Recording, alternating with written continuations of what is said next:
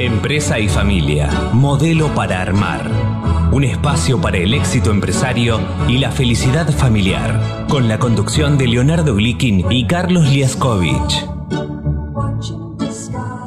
Buenos días, Leonardo. Un nuevo programa de Empresa y Familia, Modelo para Armar. Buen día, Carlos. Bueno, hoy tenemos dos entrevistados de lujo. Sí, afortunadamente hoy tenemos la posibilidad de conversar con dos personas que hablan portugués y castellano. Y ellos son Renato Bernhoft, el fundador de Hoft Consultores de Brasil, eh, del cual hablamos el otro día, porque cuando entrevistamos a Rubén Bozo, Rubén lo mencionó y recordó aquel seminario inolvidable que hicimos en el año 2010 con Renato. Renato es un visitante habitual de la Argentina. Y luego vamos a entrevistar a Andreina Tramanoni. Andreina es consultora integrante de CAPS Consultores y especialista en la metodología PDA, Personal Development Analysis, que creo que va a ser muy interesante y muy útil para todos conocer un poco más de esto. Así que, si te parece, Carlos, empezamos con la primera entrevista a Renato. Me parece excelente. ¿Lo tenemos en línea ya, Renato? Hola, aquí, aquí estoy. Hola Renato, buen día, mucho gusto. Buen día. Tenerte buen con día, nosotros. Leonardo, buen día, Carlos. Hola Renato, ¿cómo estás? Gusto en saludarte. Yo bien, gusto de escucharte, hombre. Re- Renato, eh, Sí, muchas gracias por estar en nuestro programa y vamos, si te parece, al, al grano. al tema en especial Sí, sí. que nos convoca. Porque eh, a tu larga trayectoria eh, le has agregado en los últimos tiempos un desarrollo sobre algunos temas en particular que atañen a las empresas familiares en, en el siglo XXI. Perfecto. Eh, y en particular me interesa algunas variables que has encontrado al respecto, que tienen que ver, por un lado, con cambios en las características de los líderes. Eh, y por favor, si lo querés desarrollar al respecto. Ya. Perfecto. No, sí, Carlos y Leonardo. En realidad, aunque hoy la empresa de consultoría que yo he creado desde hace cinco años es administrada y manejada por mis sucesores, ¿no? Entonces yo me dedico hoy a un tema más específico que es longevidad. Pero siempre pienso, investigo, acompaño y tengo curiosidad con el tema de la empresa familiar sobre todo en Latinoamérica. Eh, la verdad es lo siguiente, cuando yo miré esto, como cu- cuáles serían los retos, digamos, los desafíos que la empresa familiar tendría en este nuevo siglo, el siglo XXI. La verdad es que cuando yo pensé sobre esto, no estaba todavía la pandemia y la voy a incluir como un reto importante que también ha surgido. Yo llamaría la atención, un primer reto es el tema, el aumento de la longevidad. Esto es una, se constata a lo largo de, en todo el mundo, ¿no? En algunos países más, y, y sobre todo en Latinoamérica se puede ver, pero en todos los países. Algunos- eh, Renato, yo- tú, eh, tú te refieres a la longevidad en los líderes, en los dirigentes de la... de Sí, las- sí. La- sí, yo, me, yo me menciono la longevidad del ser humano, y, pero específicamente aquí estamos hablando de fundadores, de líderes, de presidentes, de empresarios y cosas por el estilo, ¿no? Ujú. ¿Qué, ¿Qué efecto tiene, qué impacto tiene esto sobre estas figuras, sobre estas personas?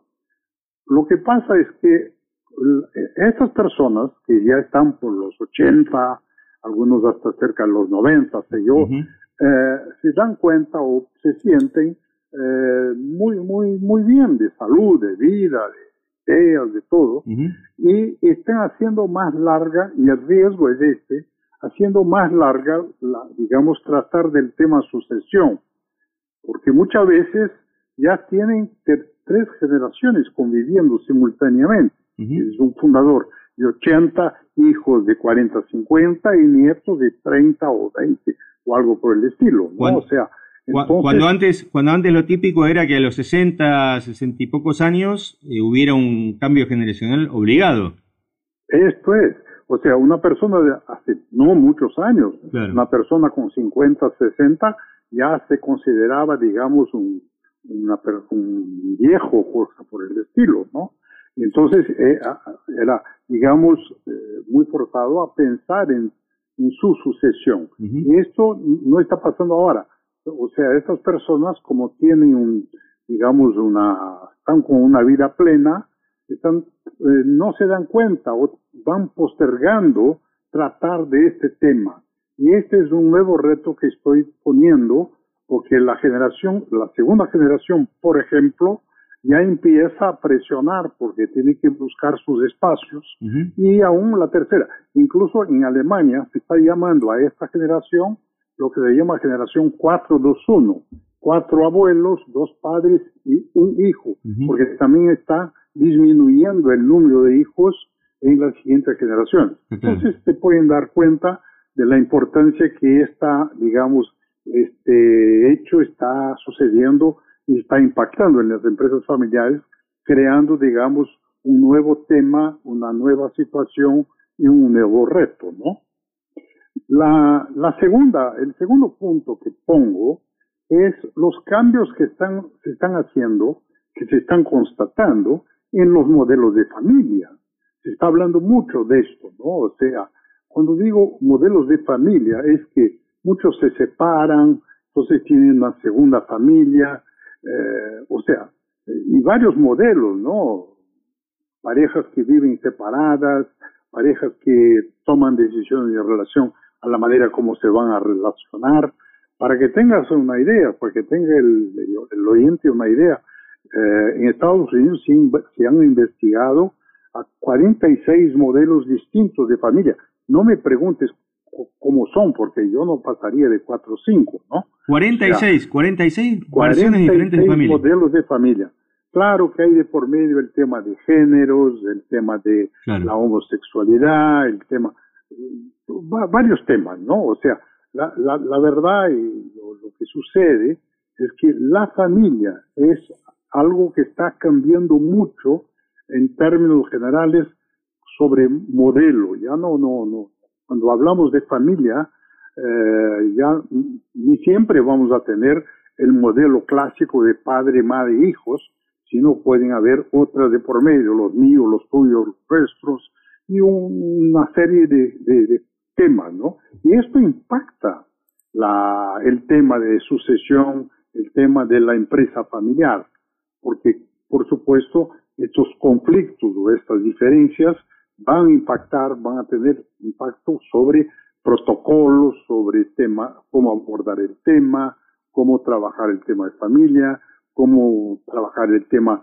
de socios entre hermanos, entre primos y, y perdón, por el estilo. Y perdón, y la complico un poco más eh, dentro de tu análisis, es la cuestión de género, porque sí, sí. hace unos años, hasta hace unos años, eh, las mujeres estaban de alguna manera arrinconadas o limitadas a áreas muy blandas de las empresas o de poca, de, poca injerencia en el, core business, pero digamos la formación y la incluso el papel social que tienen las mujeres ha cambiado ese rol dentro de las familias también, ¿no? Mucho. Uno de los libros que yo tengo se llama Las herederas. Las herederas. Escrito, eh, sí, las herederas. Son eh, cinco mujeres que han ocupado, digamos, son de Brasil, ¿no? Que han ocupado posiciones muy, muy importantes dentro de la estructura familiar. Yo lo, he escrito hace ya como 15 años, o sea, cuando las mujeres empezaban a, digamos, a sobresalir, a destacarse. Y por supuesto que hoy, con los cambios de modelo de familia, donde muchas veces tú tienes el liderazgo de la mujer, o hay incluso eh, fundadoras mujeres también, que es un tema interesante, importante, y que es otro abordaje, eh, todo esto se tiene que llevar en cuenta y a lo largo de este nuevo siglo es uno de los temas que vale la pena ver eh, y, y, especialmente en distintas culturas nuestras, ¿no? Porque si hablamos de empresas en Latinoamérica, si hablamos de empresas en Estados Unidos, Europa, Asia, las cosas son muy, muy distintas bajo el aspecto cultural y los efectos de este tema, ¿no? El otro punto que surge es eh, el tema de la privacidad, de la intimidad, porque con, el, ah, como se han ampliado mucho los, los medios de comunicación, internet, todo esto, muchos miembros de las familias se exponen mucho más a nivel público, ¿no? Y exponen las familias. Porque y, esto qué, esto qué implicancia, discúlpame, como para em, orientar el, eh, reorientar por ahí a los oyentes que se están sumando ahora sobre el impacto de estos cambios en el, en el em, entorno de las empresas familiares. Esta exposición o esta em, divulgación de la intimidad de los integrantes de la familia, ¿cómo interviene en la, en la operatoria o en, la racionalidad de las empresas? Mira, en la medida que algún miembro de la familia eh, expone públicamente algún tipo de conflicto que puede haber en la ah. familia o sus posiciones, sus posiciones políticas, sus posiciones, sé yo, sus ideas, eh, esto puede afectar la imagen pública de la familia y sobre todo de la empresa y de los productos de la familia o los servicios, ¿no? Entonces, eh, ese tema, que antes no se daba tanta importancia, hoy tiene que ser muy discutido por las familias, porque de repente ese tema implica en, en hablar un poco más sobre los cuidados de la confidencialidad e incluir este tema en protocolos, ¿no? Mm. Eh, entonces es un tema que gana también su importancia y más que nada, como estamos viviendo una etapa, sabemos muy, muy bien, estamos viviendo una etapa de la tecnología está avanzando mucho y es la verdad, o sea, más, cada vez más difícil mantener privacidad, preservar la intimidad, y esto en una empresa, una familia empresaria, es un tema que también hay que tener mucho cuidado, por lo menos discutirlo y tenerlo en cuenta. Está claro. ¿Ok? Y, y, claro que la, la, el otro tema, hablando ahora un poco de algo que surgió después que yo he escrito el artículo sobre este tema, es la pandemia. ¿no? La pandemia ha afectado mucho, las familias hoy tienen que estar más eh, con más cuidados, tiene que estar más tiempo en la casa.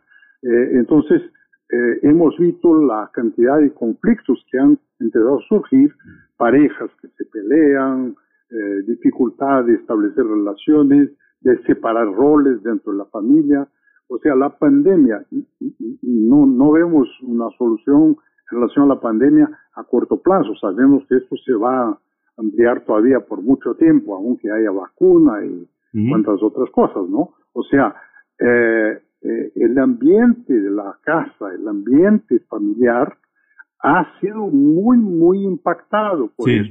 Entonces es un hecho nuevo, una situación nueva, porque lleva a, a convivir de una manera que antes, ¿no? El hombre salía o la mujer salía, cada uno a trabajar, se encontraban al, al final del día, o con los hijos la misma cosa. Hoy no, hoy tienen que establecer dentro de la casa un ambiente de trabajo y, y, la mezcla y la, la dificultad sobre estos aspectos de establecer separaciones son temas nuevos que se tienen que discutir y en cualquier familia, pero más que nada, si estamos hablando de familias empresarias, imagina todo el impacto que eso tiene sobre varios aspectos, sí, claro. el, la educación de los hijos, todas estas cosas. ¿no? claro. Eh, te quería preguntar, Renato, eh, más allá de esta cuestión coyuntural de la pandemia, que obviamente eh, está en pleno curso y todavía no tiene un horizonte muy, muy claro, pero que se supone que en algún momento va, eh, vamos a recuperar cierto nivel de normalidad después de las vacunas, después de los de, la, de las digamos de la mejora de la, de, la salud en general. me gustaría preguntarte respecto de las soluciones que vos imaginás, sin que esto implique recetas o fórmulas mágicas, ¿no?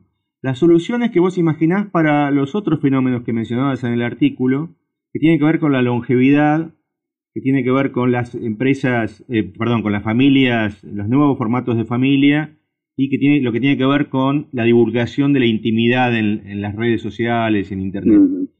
Eh, ¿Por dónde te imaginás que un eh, consultor en empresas de familia debería encarar las soluciones para esto?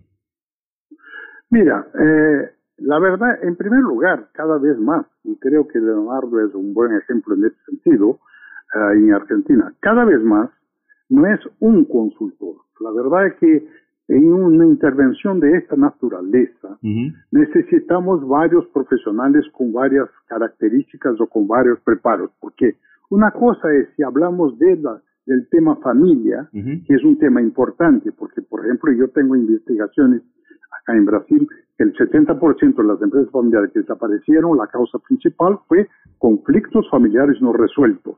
El 70%, el 70 de las empresas familiares desaparecieron por eso. Sí, 70% de las empresas familiares que han desaparecido o digamos que la familia perdió el control, fueron comprados o cosas por el estilo, eh, la causa principal fueron conflictos familiares no resueltos. Entonces, te imaginas esto con esta característica, con estos aspectos que acabamos de hablar. Entonces, hay que mirar la familia con bastante atención y la familia tiene que tener algún tipo de apoyo. Otro tipo de apoyo es el proceso de sucesión propiamente. ¿no? El, fundador tiene que encontrar nuevas fuentes de poder, porque el fundador se basa mucho sobre el poder que ha conquistado y que tiene muchos méritos, ¿no? Y su autoestima es muy alimentada por el reconocimiento público. Y cuando él deja la empresa o sale o encamina su sucesión, él no se va a jubilar, fundadores no se jubilan, es un cuento. Él tiene que encontrar nuevas fuentes de poder, se va a la política, se va a crear otra empresa, se va a una ONG, se va a dedicarse a actividades, eh, beneficio social, no sé, pero tiene que encontrar algo donde va a presidir alguna asociación de empresarios, o sea, y, el fundador qué, edad, te parece, discúlpame Rato, qué edad te parece prudente para que empiece esta búsqueda y...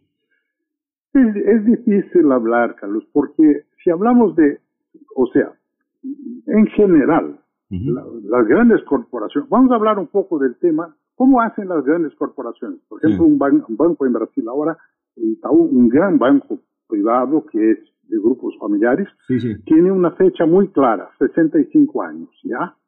Pero esto es algo establecido en cada caso, porque depende mucho de quién está en el poder, ¿no? Pero seguramente eh, tiene que tener un límite establecido para que esta persona se vaya a un consejo, vaya a, una otra, a un otro rol, ¿no? Pero lo que quiero hacer hincapié, es muy importante, es que no hay que tener ilusión de que un fundador, un empresario, un emprendedor, alguien que ha conquistado poder, se va a jubilar, va a salir de vacaciones toda la vida, ah, nada de eso. Él necesita, él tiene que sustituir, abrir mano del poder por otra estructura de poder, para seguir siendo reconocido a nivel público. Yo ya fui a muchos entierros de empresarios y se hacían discursos fantásticos, solo que el, el, hijo decía, mira, pero este no era el padre que teníamos en la casa, ¿no? O sea, están, hablando, están hablando de otra persona, claro. sí, sí, claro, porque son distintas figuras con distintos roles. Entonces te imaginas, ¿no? Yo reforzaría otra cosa, ser hijo de una figura muy, muy fuerte, muy brillante, eh, es muy difícil. Claro. acaban de vivir ahí eh, con Maradona, por ejemplo. Puede ser en el mundo del deportes, puede ser en el mundo artístico, o sea, ser hijo de una persona y el mundo empresarial está lleno de figuras que son muy, muy reconocidas. Sí, sí, está clarísimo. Y respecto de las, respecto de las, de las, nuevas formas familiares, ¿vos cómo encararías, digamos, eh, estas, estas nuevas familias, para llamarlo así? ¿Cómo, cómo... También, seguramente seguramente va a haber necesidad, y Leonardo ha de concordar conmigo, tener un poco más de apoyo psicológico, o sea, terapeutas, o sea, eh, porque eh, hay que tratar de entender, o sea, la misma familia tiene que tener claro un diagnóstico de su estructura familiar, ¿no? Eh, en este momento hay varias películas, hay varias series en la televisión, no de ahora, ya de hace mucho tiempo, Recién he visto una serie mexicana, una serie americana, una serie española, tratando del tema sucesión y es curioso porque las, estos aspectos de, familia aparecen, las culturas distintas aparecen. Entonces, este tema tiene que ser Yo, yo, yo tengo la costumbre de, sugerir a muchas familias que vean películas juntos para tratar de discutir el tema, porque ellos tienen que hablar. La solución no va a venir de afuera. El consultor en realidad es un facilitador.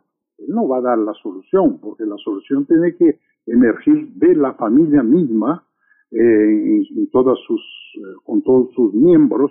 Incluso si hablamos de, familia, también estamos hablando de los miembros de la familia política, claro, que también están involucrados, ¿no? Aunque muchas veces hay algunos fundadores, no, él no se mete. Ya se ha metido hace tiempo, ¿no? hoy solo da ideas y opiniones y después se va, ¿no? Entonces, eh, es, es importante que este tema sea discutido. Y, con respecto a la, a la, digamos, a la difusión de las intimidades y, y, con respecto a eso, ¿cómo lo pensarías? Mira, yo creo que esto lo que pasa es que las familias necesitan tener este tema más claro, o sea, uh, eso tiene que hacer parte de una discusión muy, muy profunda en términos de aspectos de confidencialidad y confidencialidad no es solo sobre los productos, sobre la empresa, sobre las finanzas, es también confidencialidad sobre los comportamientos de los miembros familiares, ¿no? O sea, en el sentido de que ellos tienen que tomar mucho cuidado con sus actitudes públicas. O sea, un heredero eh, no es una persona sencilla. En la medida que, por ejemplo, cuando hablamos, él tiene un, muchas veces, te imaginas, en una empresa donde el nombre de la familia es el nombre del producto. Claro. ¿no? El impacto que él atropella a alguien, pelea en algún club nocturno, él hace algo, escribe, eh, el impacto que esto provoca en la imagen de, en la imagen de la familia, de la empresa, de los productos, es, puede ser muy serio, hacer, provocar mucho daño, ¿no? Y, y, esto muchas veces, ya después que se ha hecho, no se puede eh, recoger, ¿no? No se puede traer, eh, solucionar. Entonces es, eh, de hecho, eh, hablar bastante con las familias sobre este tema y hacer hincapié de todo el cuidado con respecto y cuidado con la privacidad por los riesgos que esto representa en la medida que este que venga público, ¿no? Está claro, está claro. Y también, claro, incluirlo. Yo digo siempre, todas estas discusiones también se tiene que incluir en algún momento, de alguna forma, en el protocolo. Yo estoy hablando del protocolo no bajo el aspecto de legal, ¿eh? estoy hablando mucho sobre las normas de conducta, de las pautas de conducta de la familia. Lo conducta, esto, perfecto. Yo tuve la experiencia, Renato, te cuento. Eh, en un momento trabajé con una familia de una ciudad pequeña donde una familia competidora había tenido un gran escándalo hacía poco tiempo. Entonces, con la mayor naturalidad estábamos conformando el grupo empresario que tenían diferentes tipos de negocios. Entonces yo con la mayor naturalidad, conociendo la otra historia, le digo, bueno, y ahora deberíamos encontrar el nombre para el grupo. Y alguien de la familia dijo, ¿y por qué no usar nuestro apellido familiar? Entonces yo les dije, miren, sería exponerse tanto como finalmente se expuso el otro grupo, sería un poco peligroso. Bueno, se tomaron un par de meses para pensarlo la devolución que me dieron fue, nuestro grupo se va a llamar con el nombre de la familia y lo que vamos a hacer es trabajar con cada uno de los miembros de la familia para que siempre lleven con orgullo y nos hagan llevar con orgullo nuestro nombre. Cierto.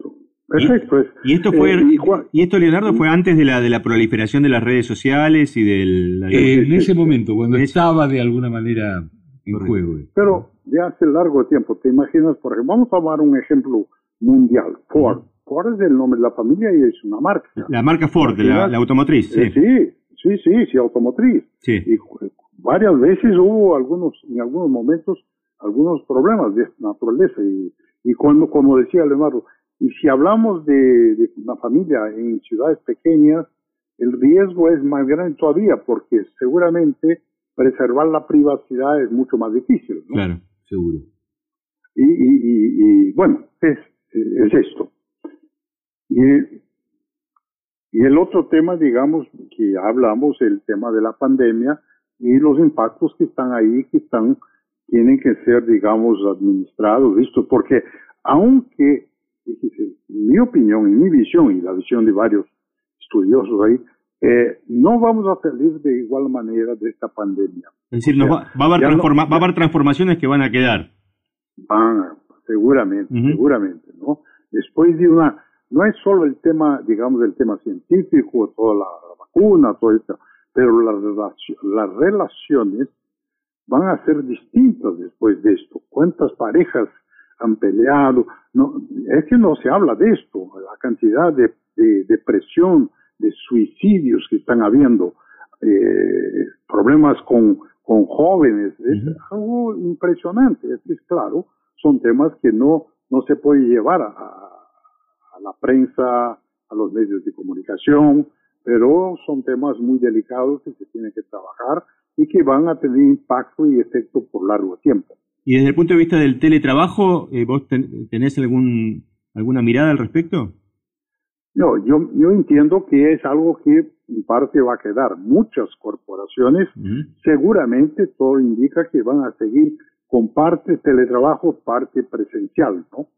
Pero también para esta situación de teletrabajo, ya recién ahora empezamos a hablar de esto, no, no, no sobre el aspecto técnico, pero el impacto que esto tiene en la estructura de la casa, en la estructura de la familia, en la medida que eh, ya no se van a las oficinas, ¿no? O sea, eh, cada vez más los cuidados, hay casos hasta de cómo vestirse, cómo, cómo expresarse.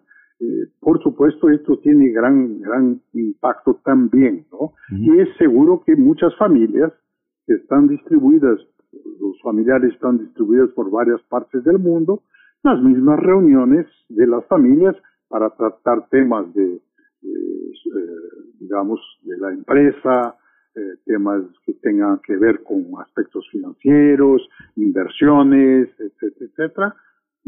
van a participar, van a participar más gente y, y muchas veces de una manera virtual, no presencial. Está claro.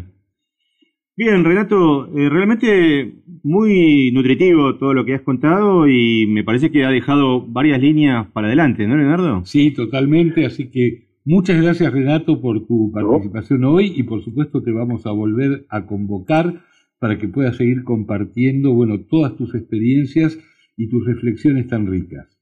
Gracias, yo que agradezco la oportunidad, Leonardo y Carlos, eh, de mi parte, ok, yo creo que y la labor que ustedes están haciendo con este programa y divulgando son cosas muy, muy importantes. Los felicito y sigo a disposición en la medida que pueda contribuir.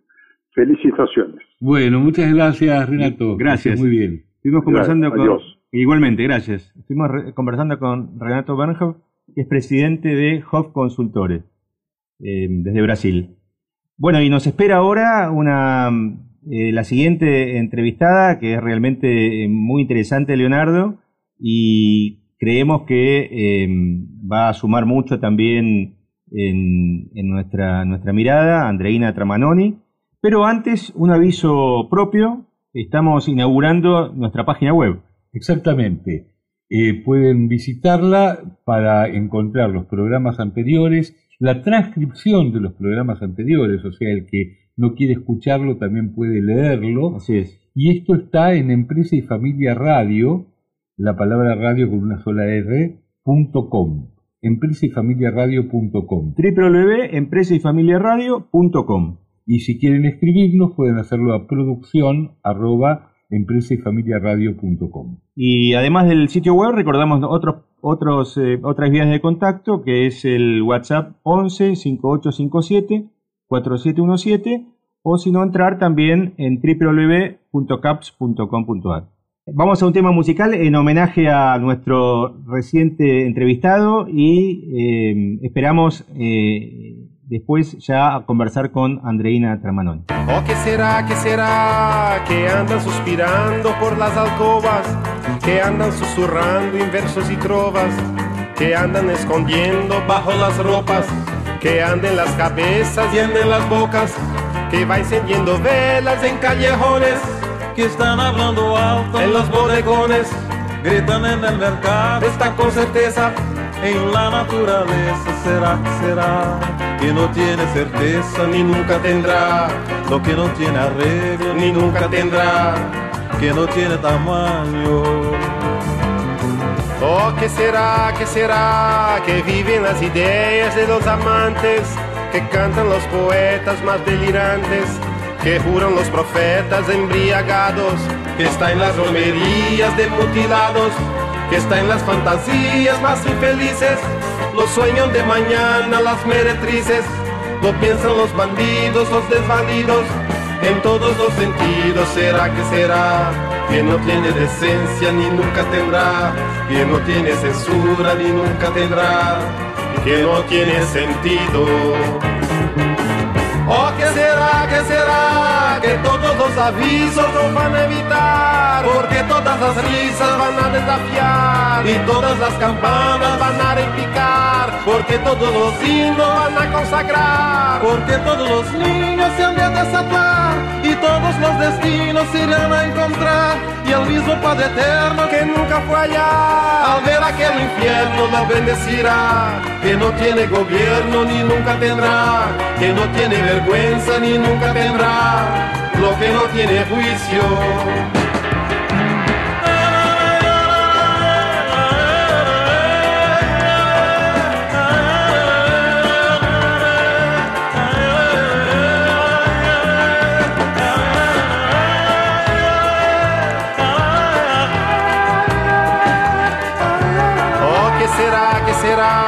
Que todos los avisos no van a evitar, porque todas las risas van a desafiar y todas las campanas van a repicar, porque todos los himnos van a consagrar, porque todos los niños se han de resaltar y todos los destinos se irán a encontrar. Y el mismo Padre Eterno que nunca fue allá, al ver aquel infierno lo bendecirá, que no tiene gobierno ni nunca tendrá, que no tiene vergüenza ni nunca Empresa y familia, modelo para armar. Un espacio para el éxito empresario y la felicidad familiar. Empresa y familia, modelo para armar. Un espacio para el éxito empresario y la felicidad familiar.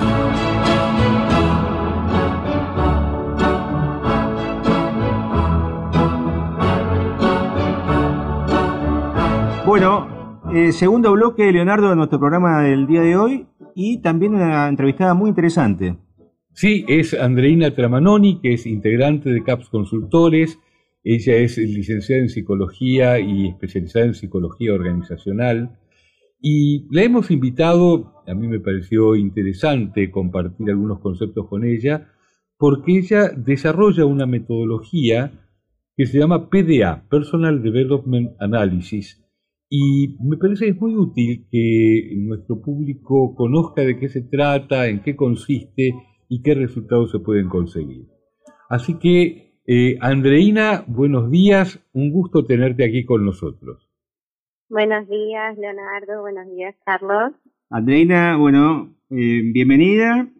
Y mm, nos interesa para el público en general, eh, y para mí, confieso también, que formo parte de ese público eh, general, eh, que, nos, que nos cuentes en qué consiste esta em, metodología PDA, qué significa, eh, brevemente cómo nació, cómo surgió y cómo se aplica fundamentalmente en, casos de empresas de familia.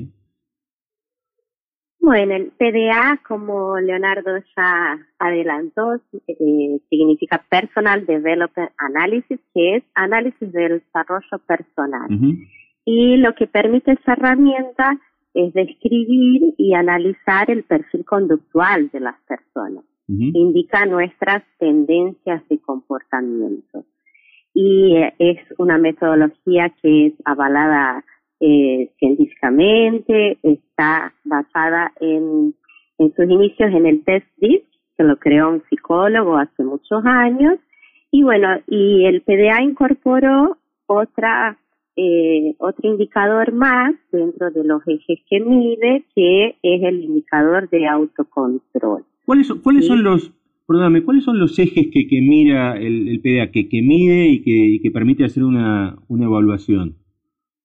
El PDA mide cinco ejes. Cinco ejes. El primero que mide es el eje del riesgo, que nos va a indicar si la persona es más bien cautelosa o arriesgada.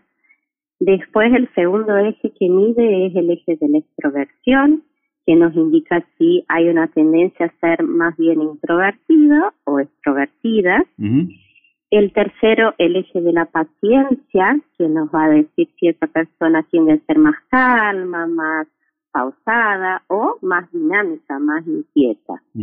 El cuarto, el eje de la norma, de las normas que entendidas como las reglas, las leyes, lo que acordamos, y nos va a indicar si la persona tiende a aferrarse a las normas o es más bien independiente, se maneja más bajo su propio criterio. Y por último, el eje de autocontrol, que es un eje que no se lee de forma aislada, sino que tiñe los ejes anteriores que mencioné y que nos va a indicar si la persona es más bien emocional o racional.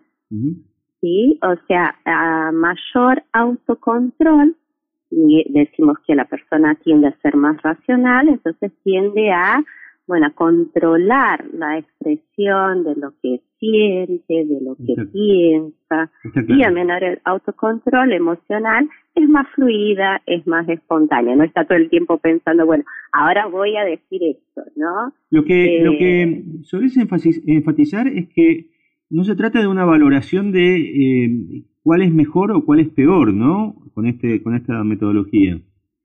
Exactamente, sí. Partimos de la base que nosotros como seres humanos tenemos distintos perfiles. No quiere decir que un perfil es bueno y otro es malo. ¿sí? El PDA en sí no hace esa, no, no asigna esa definición de bueno o malo, sí lo que permite es, a partir de ese perfil, poder comparar para, por ejemplo, la exigencia de eh, competencias para un puesto. ¿Sí? Si coinciden esa tendencia natural de la persona con lo que requiere el puesto. Y si no tenemos brechas significativas, sería, o sea, podemos considerar que la persona es, o sea, tiene competencias que coinciden con ese puesto, exactamente. Con lo cual una empresa, digamos, que recurre a, esta metodología, tiene que tener, por supuesto, delineado eh, cuál es el, perfil necesario para cada puesto, ¿no? Sí, la, la, la, empresa debiera tener identificado qué estilo, qué competencias requiere para esa posición y si no lo tiene, el PDA también tiene puestos predefinidos que lo ayuda a identificar cómo quiere, vamos a, suponer, si es un vendedor, ¿no? Hay varios estilos de vendedor, ¿no? Entonces, un, vendedor, un, vendedor, más técnico, un vendedor más, eh, más emocional, un vendedor más... Eh, exactamente, exactamente. Entonces el PDA ya tiene predefinido algunos puestos y ayuda para eso, ¿no? En el caso de la empresa todavía no, no tenga bien claras cuáles son las competencias. En el trabajo con las empresas de familia muchas veces lo usamos para que los miembros de la familia se puedan entender entre sí, puedan interpretar cuáles son sus características y de alguna manera eso ayude a mejorar sus relaciones. Yo siempre cuento una anécdota, normalmente cuando recomiendo hacer un PDA, cuento una anécdota de un hermano, eh, refiriéndose al otro hermano, dice, cuando Juan toma la manija, empieza a hablar, no para nunca, es insoportable. Entonces le pregunto al que estaba hablando, a Pedro, le digo, decime Pedro, ¿cómo te dio a vos la paciencia en el PDA? Ah, no, me dio bajísima, dice. bueno, evidentemente no era tanto que el hermano hablaba mucho, sino que él no tenía paciencia para escucharlo. Claro. Y de paso te pregunto, Andreina, porque eh, esto de cuánto te dio eh, me dispara la pregunta de cómo se hace el PDA, digamos. ¿Es muy trabajoso, es muy largo? ¿En qué consiste el, el, test no, en sí? No, es una herramienta bastante sencilla, es totalmente online y la página es muy intuitiva. Eh, algunas personas lo completan en 10 minutos, otras personas en media hora, depende mucho de cada uno. Y que es, un, es un autocuestionario, digamos, ¿no? ¿Cómo, cómo sería? Ahora, la, la, espontaneidad es clave. Resulta que, bueno, más allá de que muchas veces puede llegar a dar inconsistente porque alguien está buscando quedar bien. Ah. entonces la herramienta lo detecta. Ah, Yo tuve un caso muy interesante la situación porque estaba seleccionando a un profesional para mi consultora y cuando le, explico que nosotros usamos el PDA como metodología para conocer a nuestros futuros consultores, dice, yo lo tengo rejunado porque yo era gerente en un banco y usábamos el PDA. Bueno, nunca lo pudo completar, porque él en lugar de contestar desde él, trataba de contestar lo que él creía que iba a quedar bien. Y claro, la herramienta no se lo permitía, le daba siempre inconsistente. Porque son, son 86 preguntas, ¿verdad? Sí, exacto. Son, perdón, Carlos, no. Son, una, una suma de preguntas, son 86 preguntas, ¿verdad? No, no, no, son solo dos preguntas. ¿Dos preguntas? Son Ah, dos preguntas, bastante sencillo. La primera pregunta es, bueno, ¿cómo consideras que los demás te ven? Y aparecen ahí sí, lo que dijiste de 86 son las características, ah ¿no? Por ejemplo, correcto, sí, sí. eh, ordenado, prolijo, sociable, diplomático, bueno, y ahí esa es la primera pregunta, la persona elige todas las características como considera que los demás la ven, y en la segunda instancia aparecen las mismas características, pero la pregunta cambia. Ahora contame vos como vos te ves. Y ahí nuevamente la persona elige todas y por último aparece un espacio para una autodescripción, que es bastante eh, sencillo. La persona escribe lo que quiera sobre ella, no hace falta que sea una redacción, nada muy complejo, y ahí ya se termina.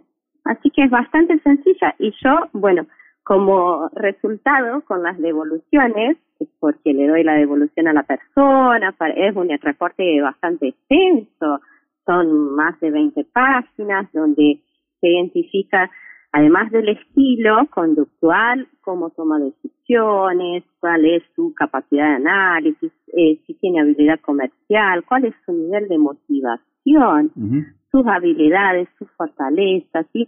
da indicaciones también para liderar a esa persona, para que sea más exitoso el liderazgo hacia esa persona, bueno, que dónde eh, poner atención. Y muchas veces entonces me dicen, Andreina, ¿vos hablaste con alguien de mi familia?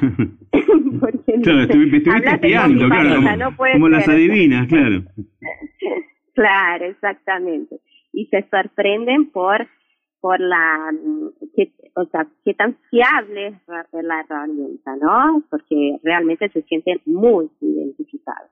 Claro. Vos también De que... hecho, el nivel de confiabilidad del PDA es cercano al 90%, ¿sí? Al Más 90%. allá, independientemente de lo que Leonardo explicó recién, que cada reporte en sí tiene su propio indicador de consistencia, eh, la herramienta sí tiene un nivel cercano al 90%. O sea, más que la vacuna del COVID. Exacto. Eh, vos y también enfatizás que no sirve para, para medir desempeños, ¿no? No, no sirve para medir desempeño, sino que describe, y eso siempre lo aclaro, porque el desempeño se mide en la práctica, digamos. Claro. Entonces, eh, la persona que tiene condiciones de evaluar el desempeño del otro es siempre su jefe directo, y el que está trabajando con esa persona. Y otro aspecto también que es importante aclarar, que no mide patologías. Ah, Sí. Importante eso. Entonces, es decir, es decir un, un, un psicópata, un psicópata podría eh, perfectamente. no, no, es un chiste, Sí. pero digo, pero ha- hay que, eso hay que evaluarlo con otras metodologías.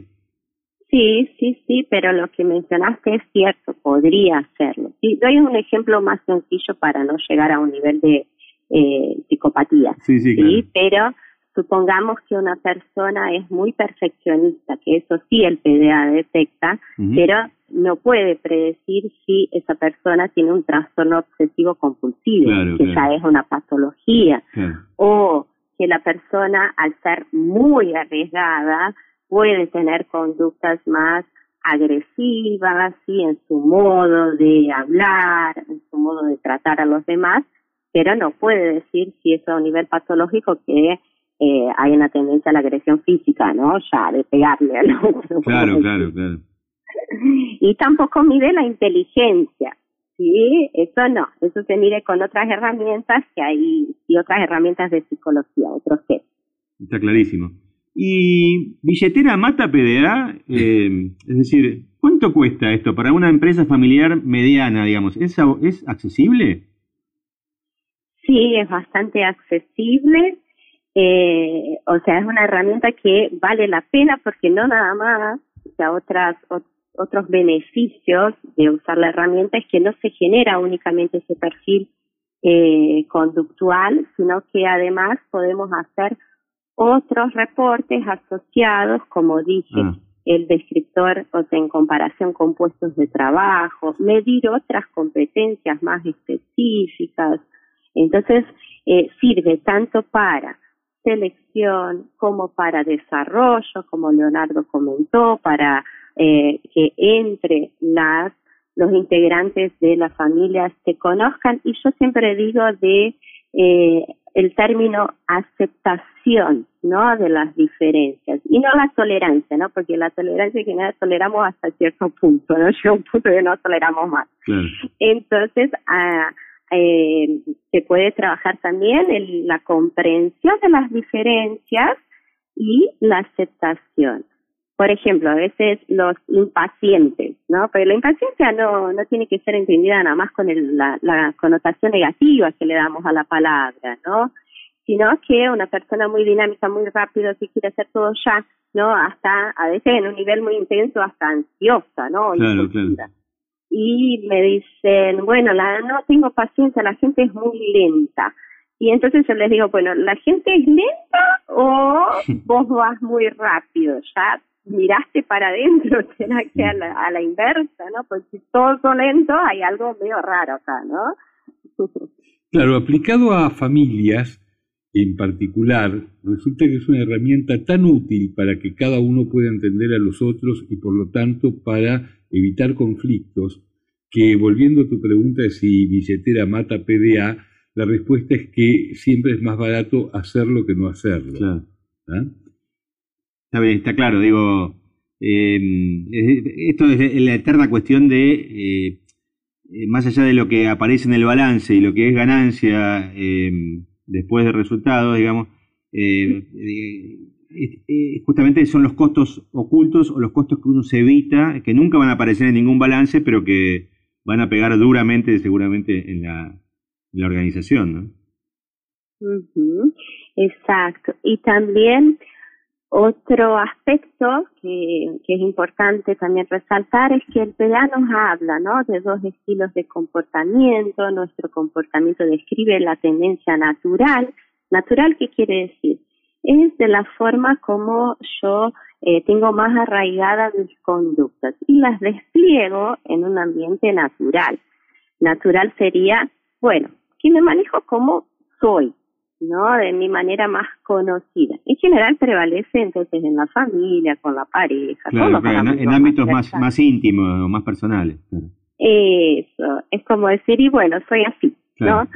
Eh, ahora, cuando nosotros estamos trabajando, y ahí sí desarrollamos como un personaje, algunas personas evalúan y dicen, bueno, eh, si bien tiendo a actuar de determinada manera, Acá, para mi posición, ese rasgo no me favorece, porque mi puesto exige otro tipo de actitud, mi jefe me está pidiendo que cambie algo, y entonces algunas tendencias naturales. ¿Qué quiere decir? No cambian su esencia, sino que sienten que modificando alguna conducta actualmente le va a ser más favorable, va a ser más exitoso en su función. Y el PDA también permite identificar si esa persona modifica esas conductas para esa posición o no, y ahí podemos hasta identificar el nivel de flexibilidad o rigidez de la persona. Y también identifica, vamos, doy un ejemplo, una persona que eh, adapta mucho sus tendencias naturales. Prácticamente eh, de ser una persona extremadamente paciente se vuelve totalmente impaciente, de ser eh, totalmente introvertido se vuelve totalmente extrovertido en el trabajo.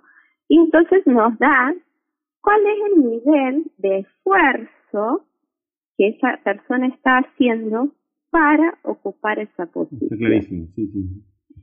¿Y qué quiere decir? Que eh, cuánto tiempo también, o sea, algo para poner atención es pensar cuánto tiempo esa persona va a poder sostener todas esas modificaciones sin generarle un desgaste emocional.